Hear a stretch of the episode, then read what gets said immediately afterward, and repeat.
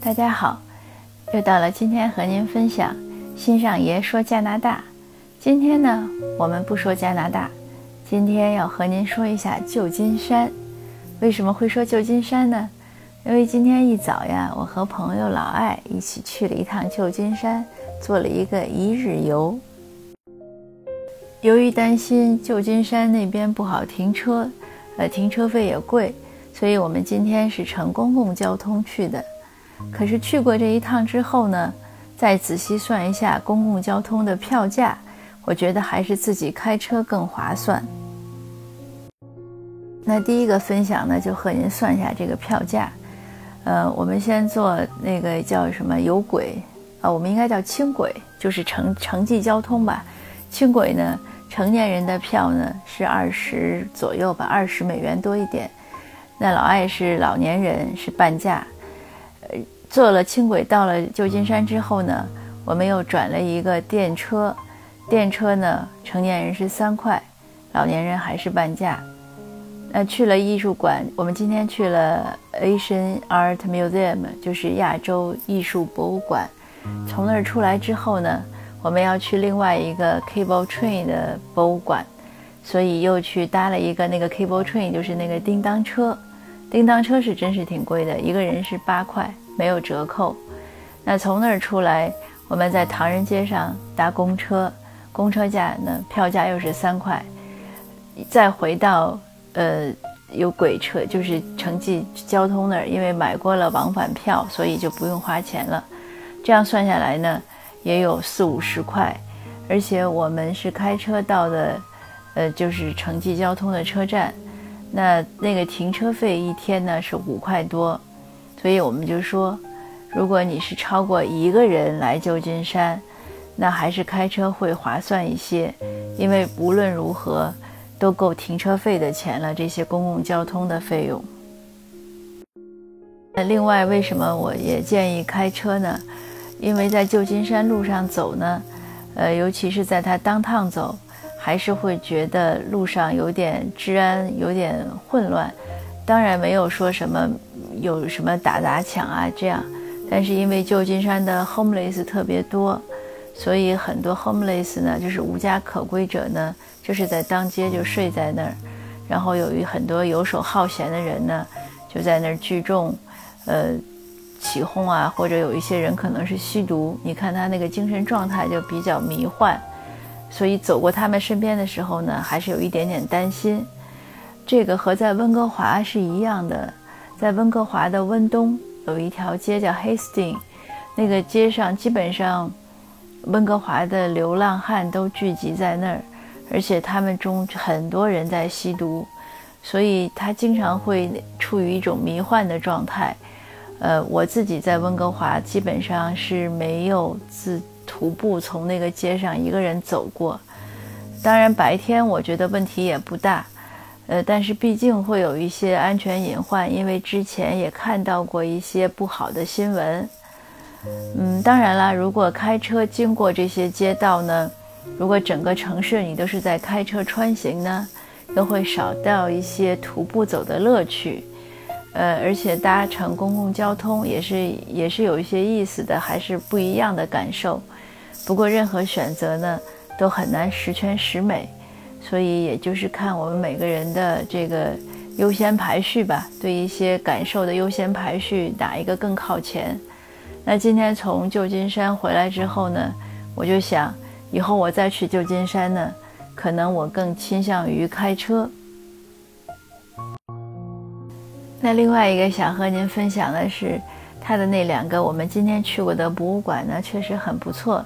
第一个呢，我们去的是 Asian Art Museum，它就在旧金山的市政府 City Hall 的对面，呃，是蛮大的。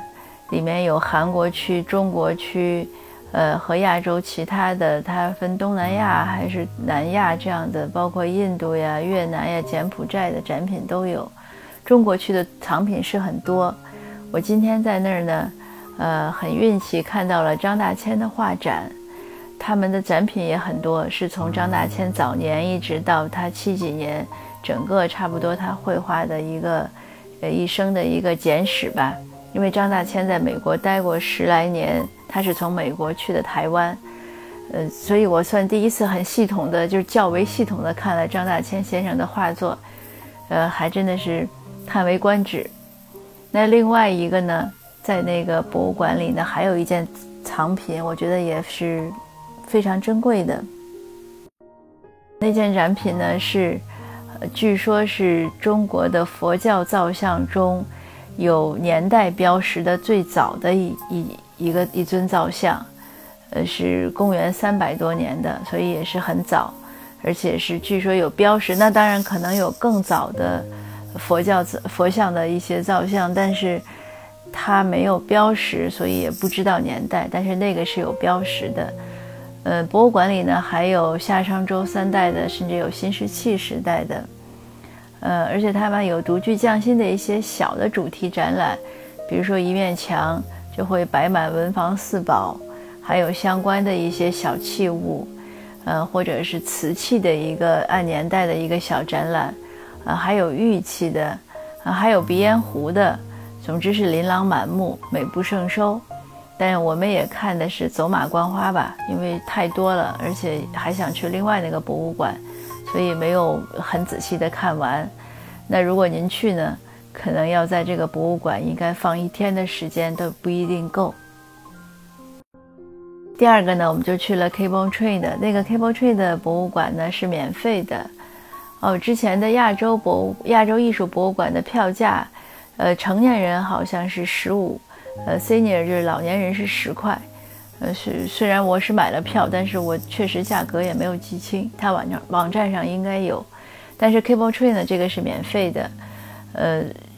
让我吃惊的呢是里面的这个游客还很多，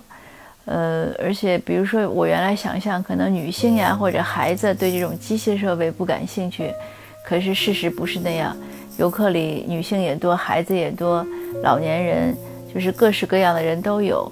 而且这个博物馆为什么值得去呢？即使您对机械不感兴趣，